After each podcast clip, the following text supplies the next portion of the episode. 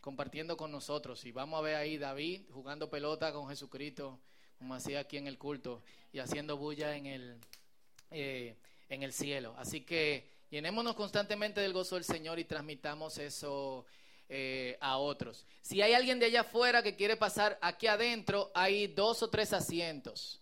Entonces, eh, yo sé que ahí es diferente por lo del video y toda la cosa. Si quieren, pueden entrar. Si no, tranquilo. ¿Quiere, Moreno?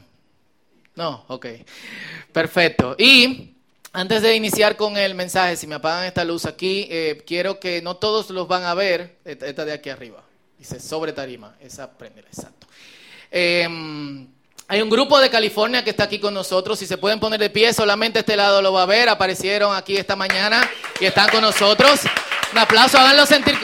Guys, can you please stand up? Un aplauso bien. Háganlo sentir como, eh, como en casa. Wellman y yo estábamos la semana pasada. Thank you very much. Eh, ¿hmm? Yes, no hard feelings on Facebook.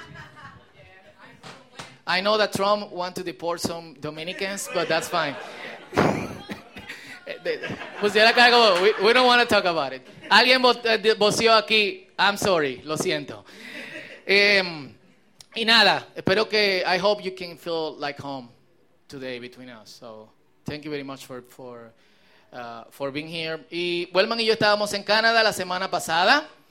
Eh, creo que hoy no es el momento para nosotros compartir algunas de las cosas y las razones por las cuales estábamos, pero saludos de Church on the Rock para todos ustedes. La próxima semana vamos a tener un tiempo en que vamos a compartir qué pasó, por qué estábamos allá. Eh, etcétera. Así que, que ya lo saben. Cool. Y yo creo que es un buen momento también eh, para ponernos de pie y orar por nuestros hermanos Cristian y Mariana. No todos lo conocen. Eh, es sorprendente ver a Cristian tan fortalecido. Eh, y bueno, obviamente el dolor está, está ahí. Pero yo sé que nuestra oración puede abrazarlos y llenarlos en esta eh, en esta mañana, porque el Señor está en todas partes. Eso es lo que nosotros, nosotros creemos. Así que ahí donde ustedes están, quizá ustedes no lo conocen, pero sus nombres son Cristian y Mariana. Donde están, preséntenlos en oración. Díganle, Señor, abrázalos. Hazle sentir tu presencia, hazle sentir tu poder. En el nombre de Jesús. Señor, oramos por nuestros hermanos. Y esto no es solamente su dolor, es también el dolor de nosotros. Pero ellos, eh, por más que veamos a Cristian fortalecido y veamos a Mariana parándose para saludarnos cuando visitamos, sabemos que el dolor está ahí, el dolor es real, pero también sabemos que tú eres más real que el dolor. Y creemos en ti, Señor. Así que glorifícate con esta sencilla oración te pedimos que tú estés con ellos. En el nombre poderoso de Jesús. Amén. Cool. Y estamos con una serie que se llama ¿Con qué luchas? De hecho. Y mm, la primera semana estuvimos hablando sobre adicciones. Esta semana que pasó me dijeron que JJ habló sobre el pasado, que la pasaron muy bien, que me puedo quedar en Canadá.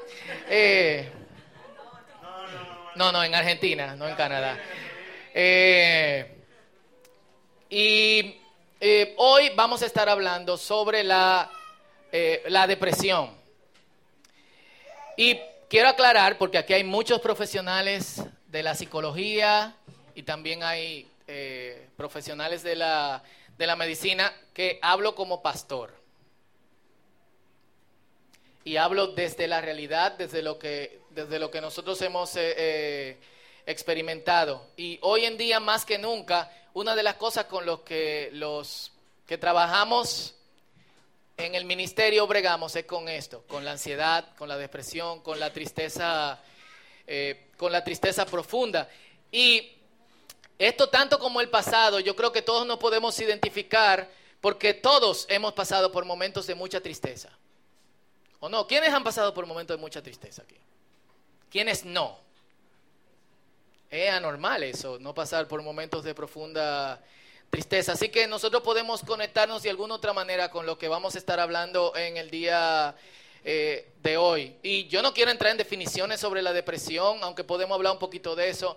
Eh, sí quiero hablar un poco sobre qué causa, qué hay, qué fuentes hay de depresión, qué opinan los cristianos de, la depresión.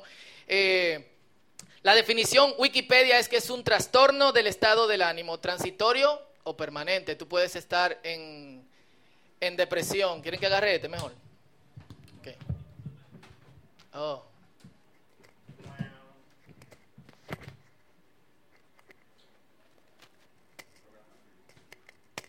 Esto es en vivo.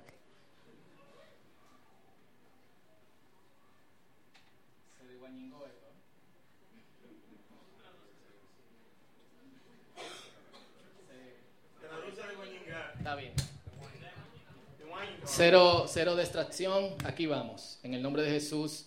Eh, amén. Y eso te hace perder la capacidad de disfrutar la vida y de disfrutar los acontecimientos que se suceden eh, a diario. Si bien la depresión no es el estado ideal para el cristiano, existen dos mentiras sobre la depresión que yo le he escuchado y quizás si ustedes están, si hay alguien aquí en depresión, ha escuchado una de estas.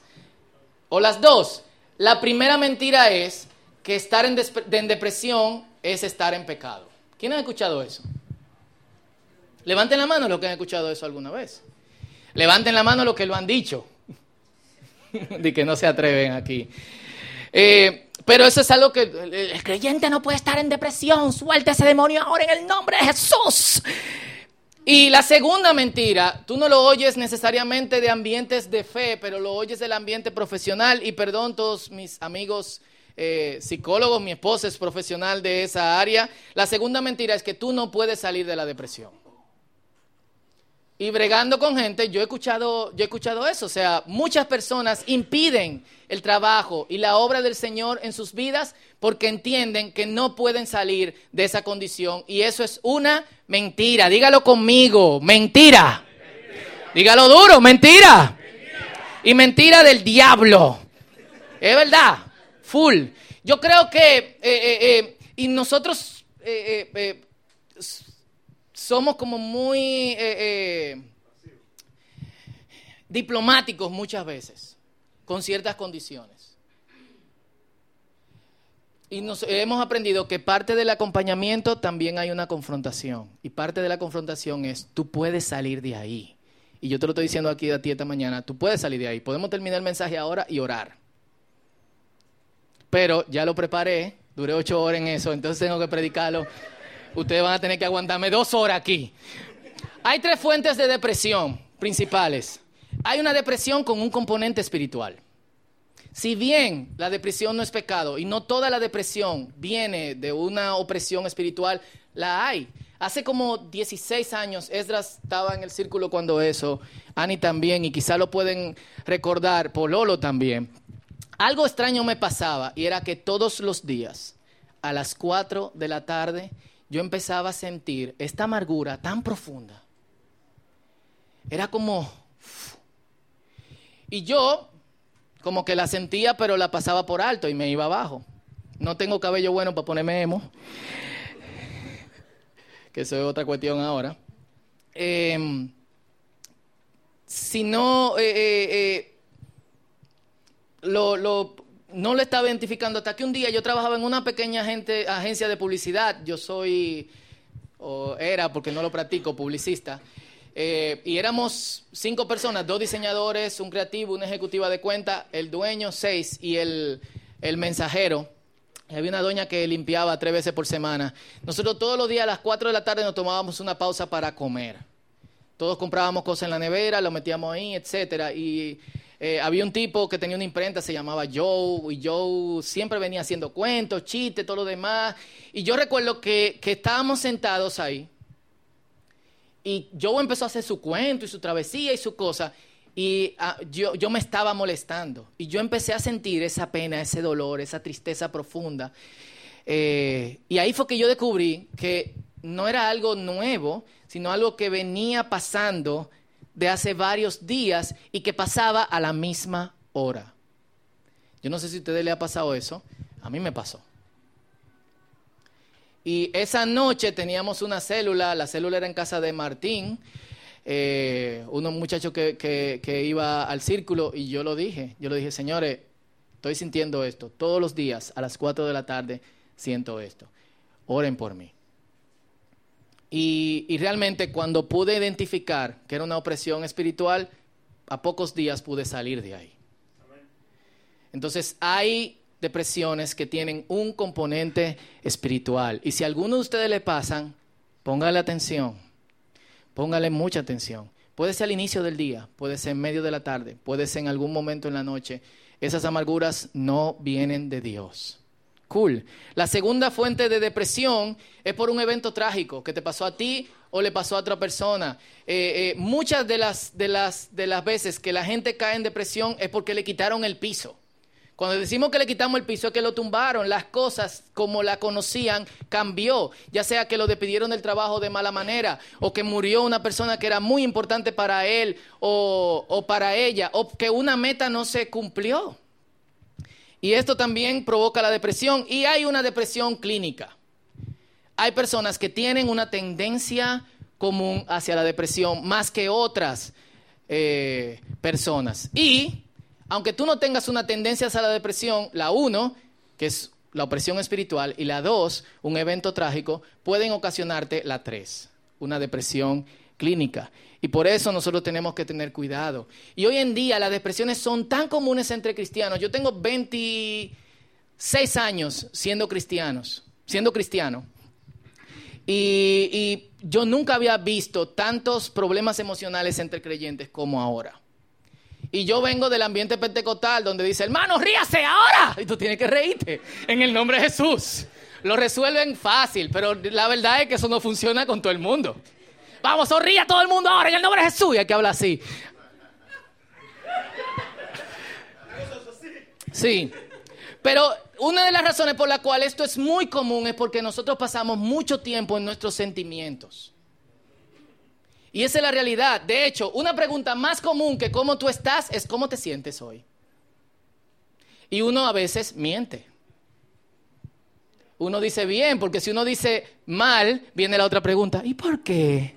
Y tú no quieres ir ahí, tú no quieres darle para allá.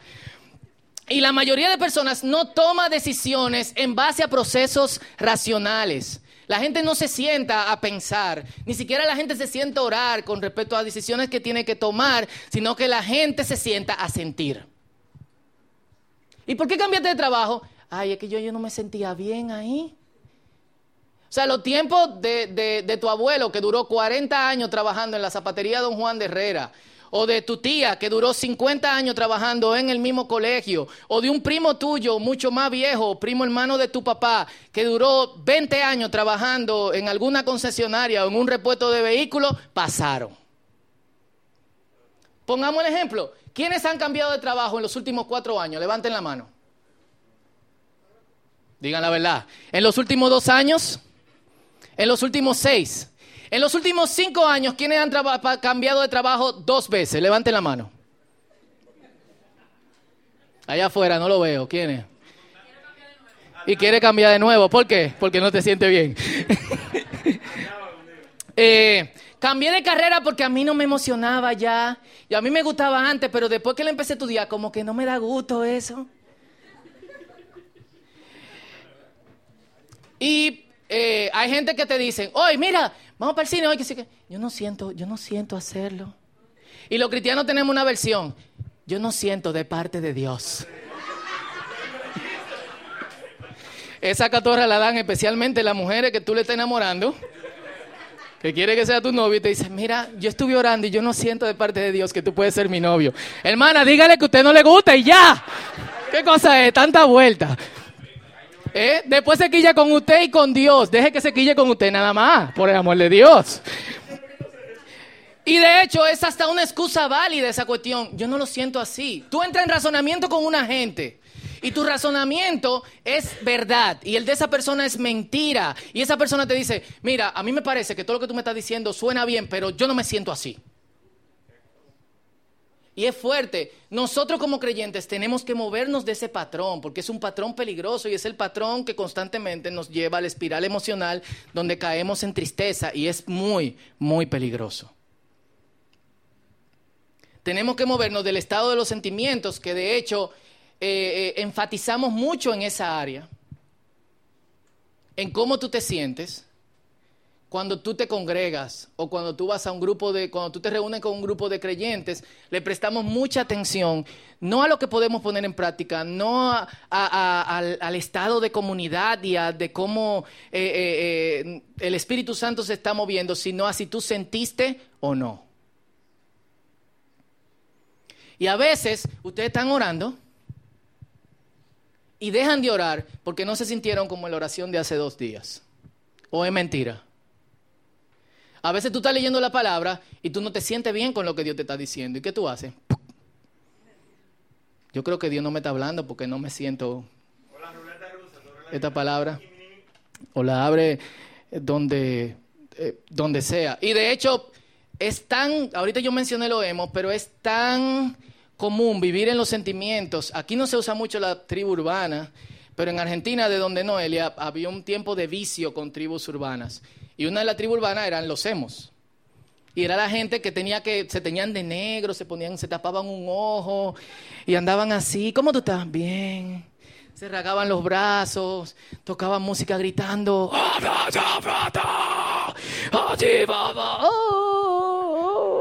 Y se juntaban para, para llorar. Eh, gracias a Dios que, que eso pasó y gracias a Dios que aquí ni siquiera nos derrizamos para meternos en esa cuestión.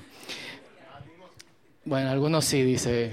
Hay unos artistas cristianos que se derrizan. alguien tiene que predicar eso.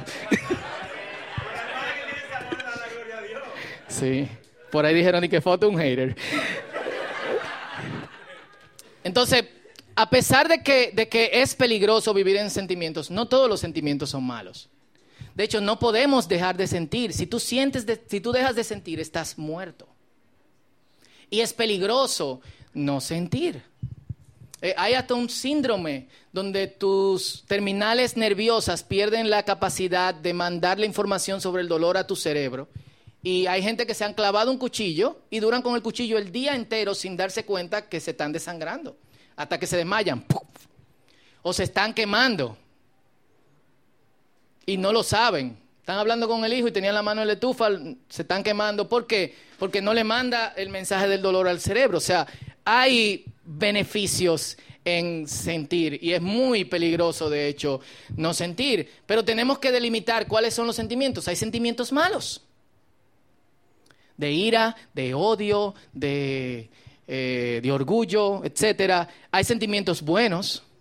De hecho, eh, eh, una, cosa interesante, estaba leyendo sobre la parábola del buen samaritano y realmente lo que movió al samaritano fue un sentimiento de compasión.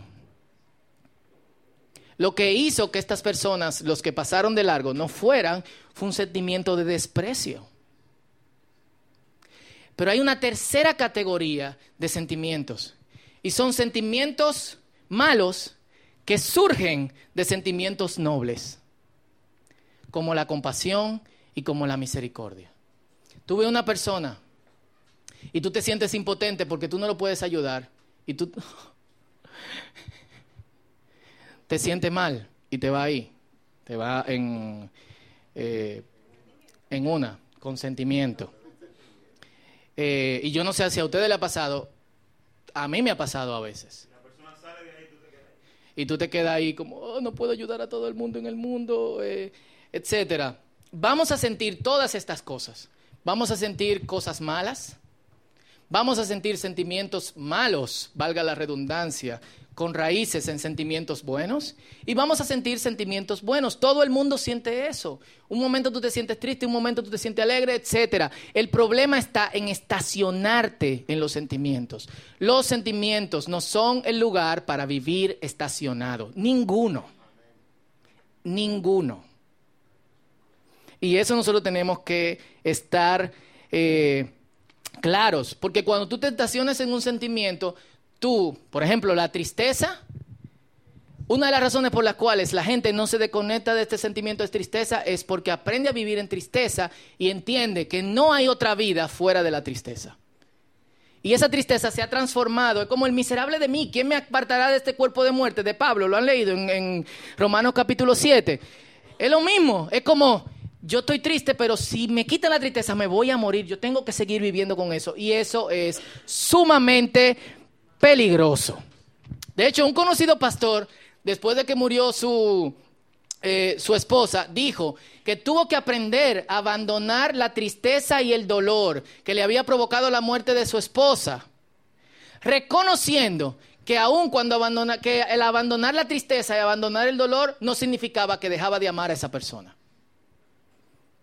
Él tomó una decisión y una decisión racional, no en base a sus sentimientos. ¿Cómo se sentía? Mal. Pero ¿qué él dijo?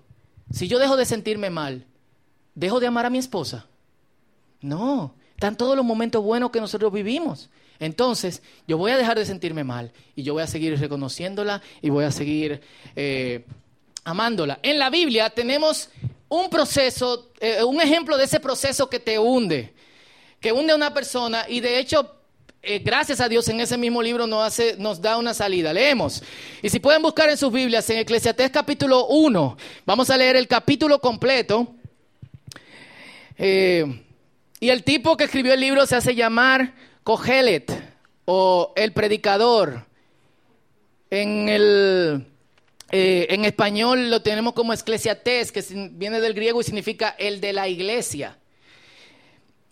Y está en la página 529 para los que usan la Biblia del círculo. Y lo leemos. Eclesiastés capítulo 1, ¿lo tienen todos? Leña, dice así, estas son las palabras del maestro, hijo del rey David y gobernante de Jerusalén. Empieza Emo. Nada tiene sentido, dice el maestro. Ningún sentido en absoluto. ¿Qué obtiene la gente con trabajar tanto bajo el sol? Las generaciones van y vienen, pero la tierra nunca cambia. El sol sale y se pone, se apresura a dar toda la vuelta para volver a salir. El viento sopla hacia el sur y luego gira hacia el norte, da vueltas y vueltas soplando en círculos. Los ríos desembocan en el mar, pero el mar nunca se llena. Luego el agua vuelve a los ríos y sale nuevamente al mar. Todo es tan tedioso imposible de describir. No importa cuánto veamos, nunca quedamos satisfechos. No importa cuánto oigamos, nada nos tiene contentos. La historia no hace más que repetirse. Carlos Marx decía primero como un error y después como una farsa. Ya todo se hizo antes.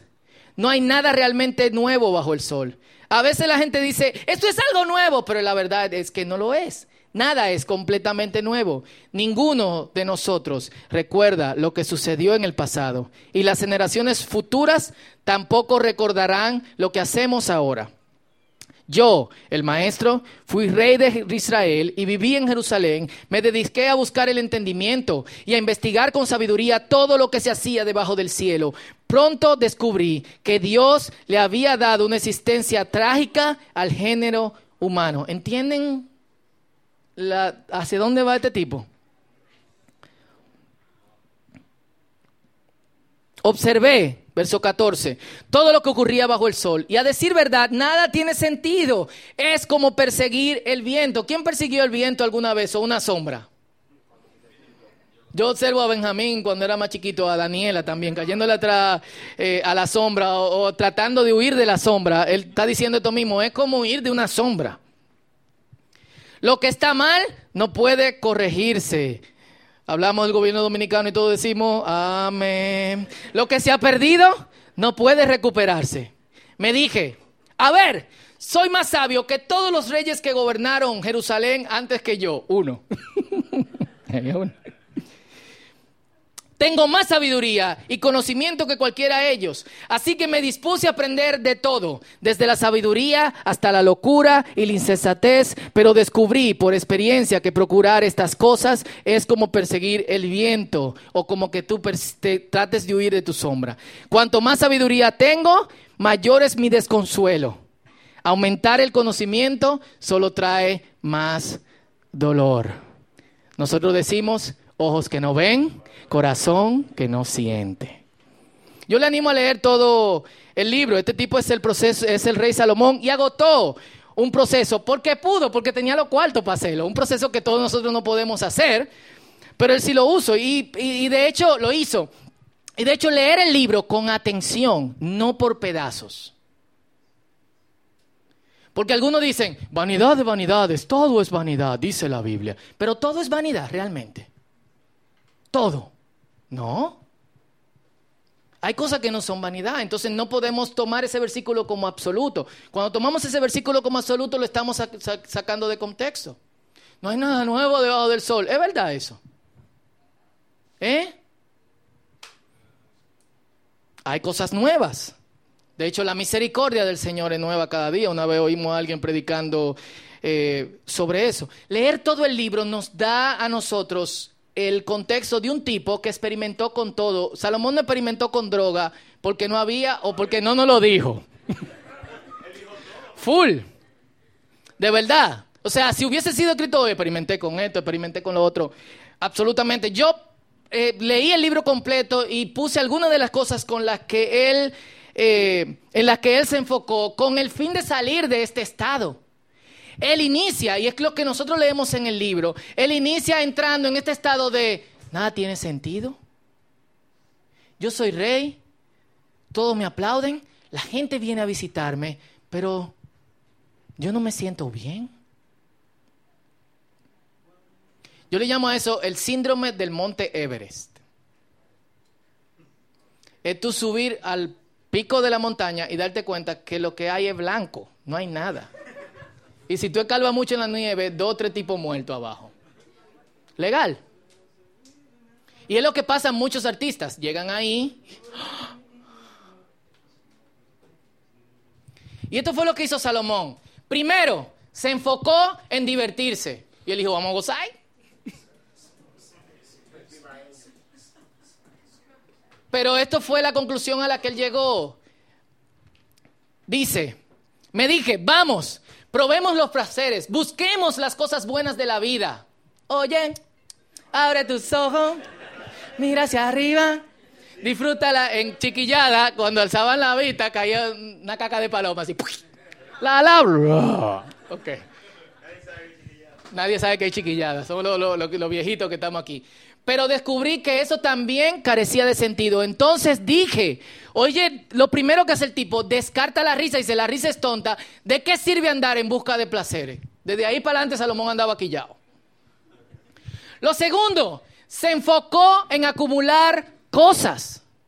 Y él tenía el dinero para hacerlo. De, de, hecho, de las cosas que acumuló fue mujeres. Tenía 700 concubinas. Esos son mujeres que no estaban legalmente casadas con él y 300 esposas. Él tenía tres mujeres por día. Sí. Tres mujeres por día y la tenía en casa diferente. Pues tú te imaginas mil mujeres juntas ahí. Eh, de hecho, sin ofensa para las mujeres, esta es la conclusión que él llegó. La conclusión que él llegó.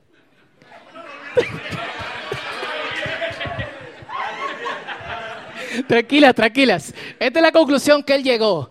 Él dice, me dediqué a estudiar las relaciones y me di cuenta de algo, que de mil hombres se saca uno y de un millón de mujeres ninguna.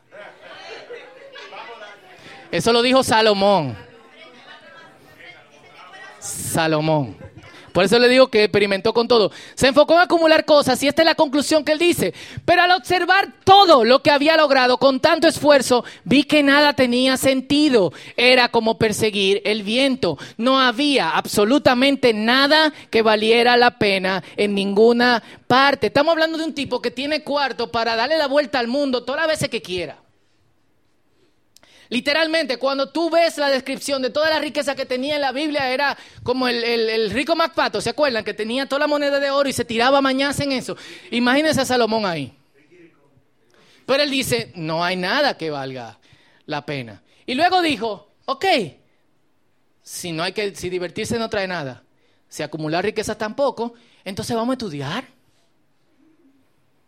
Vamos a estudiar, yo soy un tipo inteligente. Y se dedicó a eso. Pero esta fue la conclusión que llegó. Cuando él empezó a estudiar, él se dio cuenta que el que estudiaba mucho y el que no estudiaba se morían. Y él dijo, si yo estudio mucho y me puedo morir tan rápido como el que no estudia, entonces ¿para qué yo voy a estudiar? ¿En serio? Miren lo que dice ahí, versículos 15 y 17. Así que me dije, ya que voy a terminar igual que el necio, ¿de qué vale toda mi sabiduría? Nada de eso tiene sentido. Por lo tanto, y este es el punto peligroso, cuando tú empiezas a buscar en la dirección incorrecta, por lo tanto, llegué a odiar la vida. Porque todo lo que se hace aquí bajo el sol es tan complicado, nada tiene sentido, es como perseguir el viento. Y ahí cambia el rumbo del libro. Él habla un poquito sobre ser famoso y tampoco ser famoso eh, le funcionó. Y esto es lo que se dedicó. Y es lo que pasa en la depresión. Se dedicó a profundizar en su dolor. Él dijo, si lo único que tiene la vida es tristeza, es dolor. Vamos a abrazar eso. Vamos a sufrir. Puede ser que él se haya inventado la bachata. Vamos a sufrir, vamos a, a, a, dolernos. Junto con eso, a estudiar las relaciones. Y sacó la conclusión de que el hombre tampoco sabe ni del amor ni del odio. Se hizo preguntas teológicas difíciles, como ¿A dónde van los animales cuando mueren? Cool, no lo sabemos. Si los animales van abajo y los hombres van arriba, ¿qué importa? Toditos se mueren. y es el, eh, hace años yo vi esta película que me gusta, es de Hugh Grant, se llama About a Boy. Y es de un niño que su mamá está en depresión. Y su mamá está en este punto, donde se dedica a si me dan audio aquí por si acaso, donde se dedica a saborear el, dolor. Esta es una escena de la película que siempre se me quedó grabada. Su hijo, contento en el dolor de su madre, porque es, lo que aprendió. Y esta es la jeva.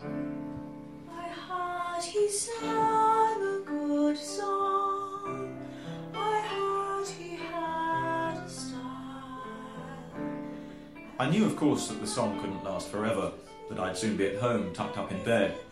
I knew it, but I couldn't feel it.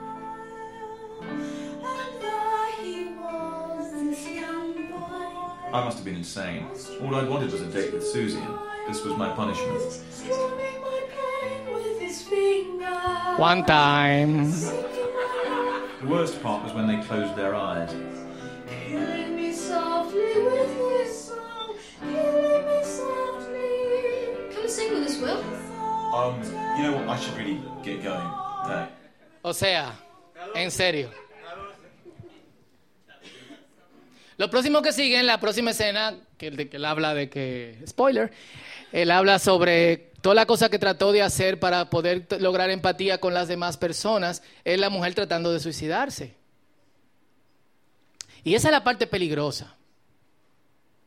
Cuando uno está en ciertos estados de ánimo, usar cosas que de alguna u otra manera eh, avalen ese estado de, de ánimo. Salomón empezó como un rey muy conocido en Jerusalén. Admirado por muchos porque lo que, lo que hizo fue admirable. Cuando Dios le dijo, pide lo que tú quieras, él dijo, mira, dame sabiduría. Yo soy muy joven, quizá tenía 16, 17 años cuando comenzó a reinar, no sabemos, pero por ahí yo soy muy joven y yo no sé cómo gobernar. Tú me puedes dar a mí las herramientas racionales para yo hacerlo. Y Dios le dio sabiduría y le dio todo lo demás. Pero este fue el punto en que llegó. Porque esas cosas lo hicieron dar un círculo, alejarse del punto donde inició todo. ¿Dónde inició todo? En Dios. Y de hecho, esa, esa es la, la, conclusión a la, que, a la que él llega al final. Y se lo recomienda primero a jóvenes. ¿Por qué? Porque él empezó como joven. Y, yo recuerdo que una vez prediqué sobre este pasaje en, eh, a los Kadosh, en, empieza en Eclesiastés capítulo 11, los últimos versículos, que dice, acuérdate joven, acuérdate de tu Creador en los días de tu juventud. Dice, joven, haz lo que tú quieras, diviértete. Es como una cuestión como, bebe, Ve a la discoteca, baila, haz lo que te dé la gana, pero acuérdate que sobre todas estas cosas Dios te va a juzgar. Yo te voy a ofrecer a ti otra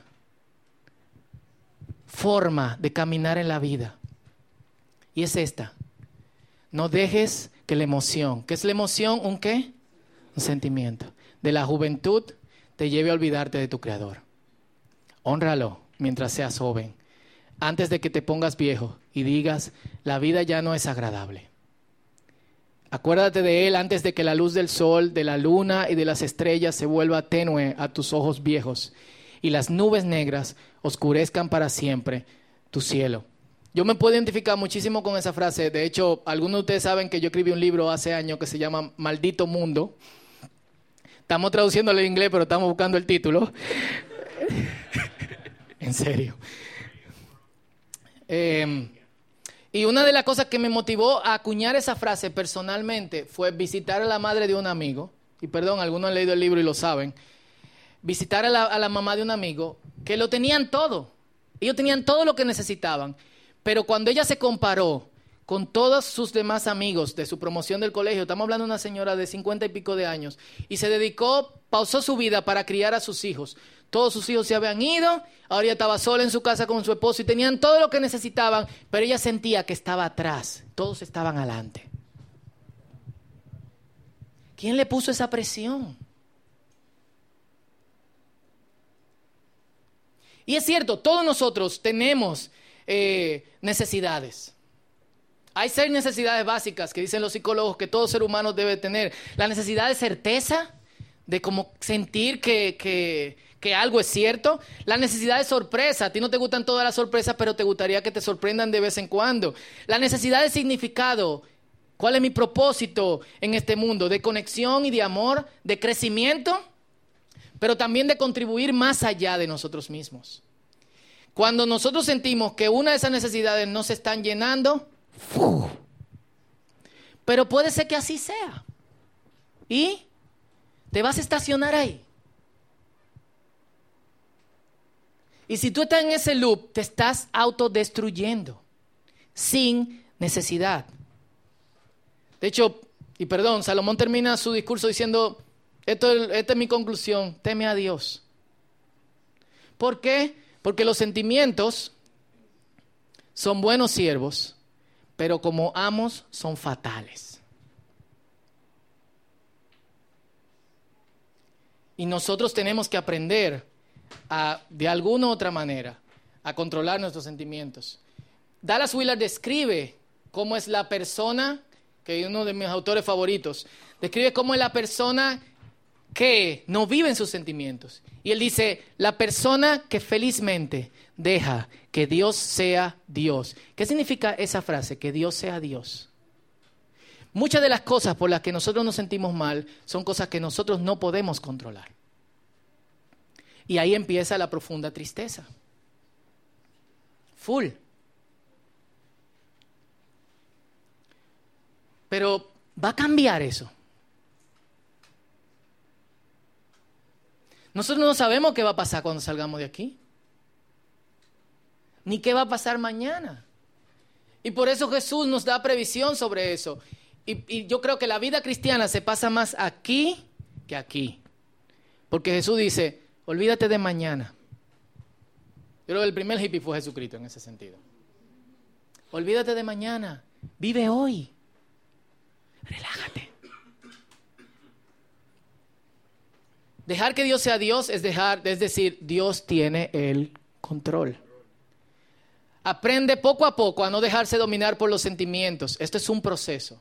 No va a empezar mañana. O sea, no va, no va a terminar mañana. Puede durar mucho dependiendo de cuánto tú le diste a la, al sentimiento. Aún en casos extremos, de extremo dolor o de placeres desordenados, tienen los recursos para hacer lo que no quieren hacer y no hacer lo que quieren hacer.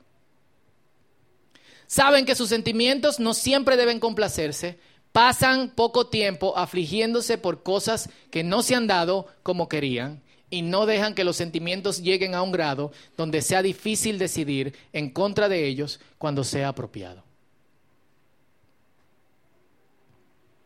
Nosotros podemos ser esa persona. obviamente eso requiere disciplina.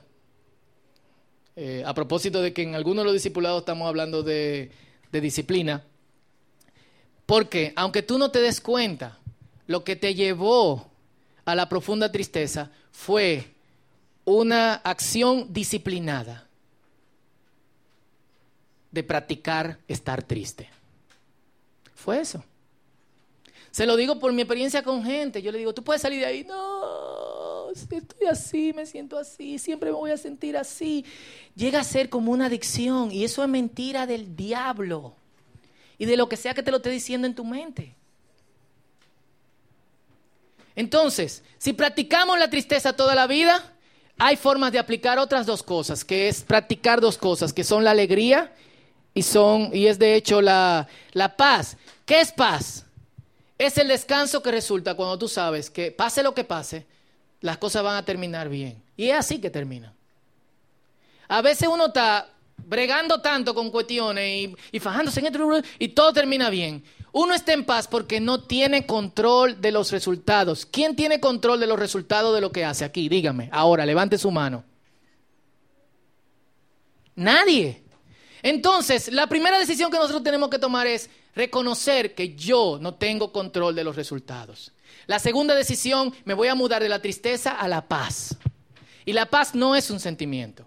Y la paz no tiene que ver con lo que esté pasando alrededor mío, sino con saber que Dios está en control.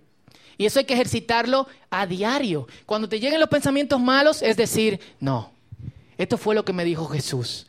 Les dejo un regalo, paz en la mente y en el corazón, y la paz que yo doy es un regalo que el mundo no puede dar. Así que no se angustien ni tengan miedo. Y no es una sugerencia lo que Jesús está dando. Tú quieres vivir bien, no te angusties ni tengas miedo. Y es difícil. Full. Si usted ha estado en tristeza profunda, no es tan fácil como decir, el Señor está conmigo, el Señor está conmigo, el Señor está conmigo, el Señor está conmigo. Tú sigues sintiéndote mal. Pero es una práctica constante, la práctica de esta paz y la práctica de la alegría. ¿Por qué? Porque Jesús nos ha dado la opción de descansar en la fidelidad, en las promesas y en la palabra de Dios. Tenemos esa opción que no teníamos antes. ¿Cuánto dicen amén? No la teníamos antes. Lo cual no deja espacio para que nosotros nos estacionemos en otros sentimientos. Casi todas las cartas de todos los apóstoles terminan con lo siguiente. Estén alegres todo el tiempo. Como si fuera algo que, uno, que una decisión que uno puede tomar. Y uno lee esos versículos y a veces hasta se ofende, pero sí, es una decisión que tú puedes tomar porque tú tomaste la decisión de estar triste. Perdón, pero sí. Es decir, de permanecer en la tristeza. Estar triste no es malo. Durar mucho tiempo triste, sí. Y esto es lo que Jesús promete. Les he dicho estas cosas para que se llenen de mi gozo. Así es. Desbordarán, desbordarán de gozo. Tú dirás, Mierkina Fauto, pero qué insensible tú eres por el amor de Dios. Así y ya. O sea, yo te pido, si tú estás en un proceso de mucha tristeza, analízate. Piénsalo. ¿Por qué yo estoy aquí todo el tiempo? Es porque tus pensamientos están condicionados para ir hacia allá. Tú puedes recondicionar tus pensamientos para ir al otro lado. Y tú no estás solo, tú tienes la fuerza del Espíritu Santo. Tenemos recursos de los cuales podemos sacar algo. Y esos recursos nos los promete Dios. Y la tercera cosa que hacer, y, y nosotros hace mucho tiempo hicimos una serie que se llamaba Decisiones Sanadoras, y esto, esto me gustó y siempre se ha quedado conmigo, comprométete con la decisión que tomaste. A veces tomamos decisión y no nos comprometemos con esa decisión, pero sí debes comprometerte. Y antes de que oremos los unos por los otros, me tomé un poquito más de tiempo, disculpen, queremos entregarles el alarma que dice Fausto, ya, por el amor de Dios. Suelta esa gente en el nombre de Jesús.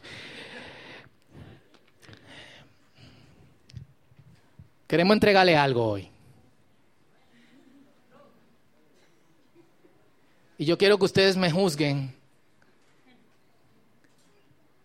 hasta que le entreguen lo suyo y yo le explique de qué se trata. Pero tenemos una pastilla para ustedes hoy. Cristomicina y esta es la hizo Mackenzie. No hagan nada con ella, manténgale ahí. Allá afuera también, si alguien puede ayudar a dar allá afuera. Gracias. Y le voy a pedir al grupo de adoración que vaya pasando también. ¿La tienen? No se la tomen tampoco, ¿eh?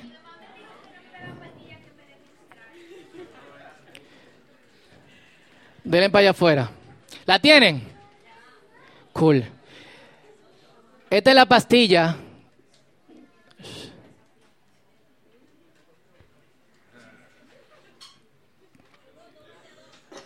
Esta es la pastilla que todos necesitan. ¿La abren?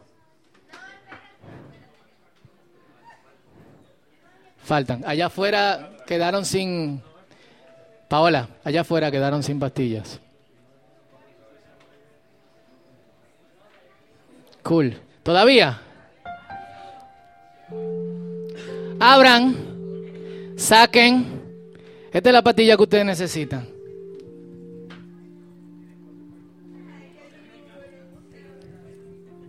Isaías 26:3 nos dice, ¿qué pasa cuando nosotros descansamos en el Señor? El Señor promete guardar en perfecta paz a todos los que en Él confían y concentran sus pensamientos en tristeza, en sentimientos dañinos. No, dice, guarda en completa paz aquellos que en Él confían y concentran sus pensamientos en quién? En Él. Eso es lo que Dios puede hacer. Y Dios puede hacerlo contigo hoy. Así que donde estás, si te puedes poner de pie, guárdalo, no lo dejes por ahí.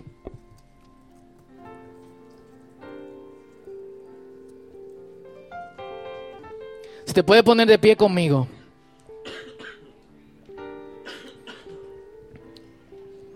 Nosotros sabemos que no todo el mundo está luchando con estas cosas. Pero sí hay algunas personas que, que luchan. Y la lucha es fuerte.